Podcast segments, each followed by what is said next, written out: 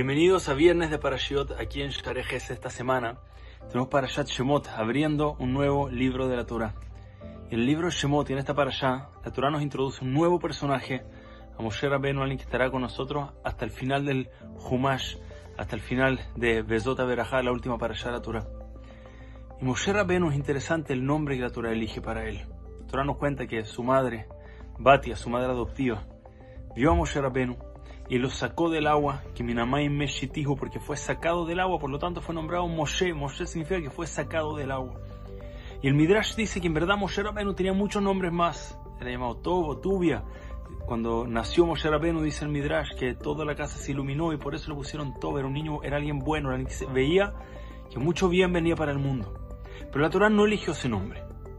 La Torah eligió el nombre Moshe, que fue sacado del agua. ¿Por qué?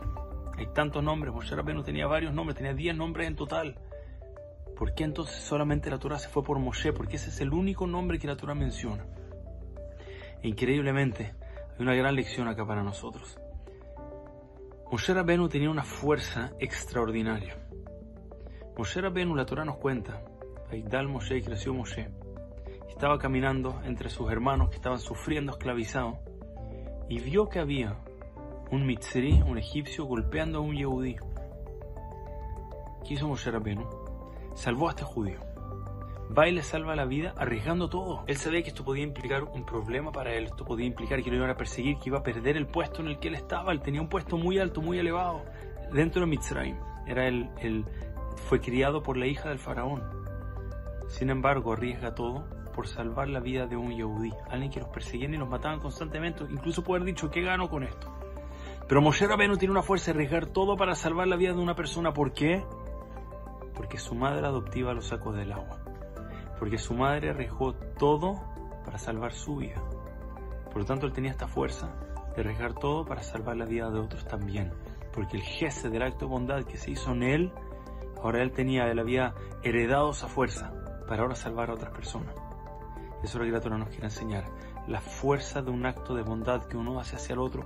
Moshe Rabbeinu pudo haber tenido muchos nombres, pero la Torah eligió este nombre. El nombre de Moshe que fue sacado del agua y por eso él tenía la capacidad de sacar a otros del agua, sacar a otros de aprieto, sacar a otros y salvarlos a pesar de que podía arriesgar muchísimo. Incluso en el punto el que más adelante, en la Torah, el pueblo judío peca, y Dios dice, voy a destruir al pueblo judío y voy a hacer de ti una gran nación. ¿Y qué dice Moshe? Dice, sácame del libro, elimíname a mí totalmente, pero no destruyas al pueblo judío. Él saca al otro del agua, arriesgando todo, poniendo todo en juego. Esa es la fuerza, todo vino por un acto de bondad que su madre hizo con él. Aprendemos de acá la fuerza, un acto de bondad. Cuando hacemos algo bueno por el otro no tenemos idea el nivel que puede impactar. De todos los nombres, Moshe Rabbenu, la Torah eligió Moshe. Muchas gracias a todos. Nos vemos la semana, si Dios quiere, que viene acá en Share Gesed. Shabbat Shalom Ubrach.